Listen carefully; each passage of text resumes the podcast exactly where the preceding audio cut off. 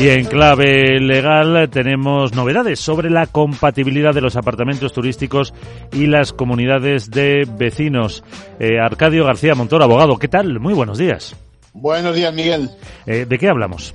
Pues de esa complicada convivencia entre viviendas de uso particular familiar y el denominado apartamento turístico, por los conflictos que se pueden producir, ¿no? De hecho, en más de un caso las comunidades de propietarios buscan impedir o poner límites condicionándolo esta clase de actividades, ¿no? Actualmente, si se cuenta con el voto favorable de tres quintas partes de los propietarios, perfectamente se puede tomar una solución. Pero hay otra opción, y es el caso donde los propios estatutos de la vivienda dicen que no se puede ejercer actividades profesionales, empresariales, mercantiles, comerciales, de ningún tipo porque el uso reservado es únicamente el de tipo residencial.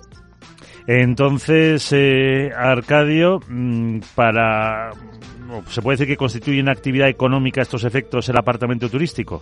Pues fíjate, hasta ahora había serias dudas, pero ayer conocimos que el Tribunal Supremo en un par de resoluciones deja muy claro que el alquiler de viviendas para alojar un tercero, ya sea por motivos turísticos o por vacaciones, temporalmente, ¿no? Por el propietario, aunque lo haga él mismo directamente, si es de forma reiterada o habitual, a cambio de una contraprestación económica constituye en efecto una actividad económica.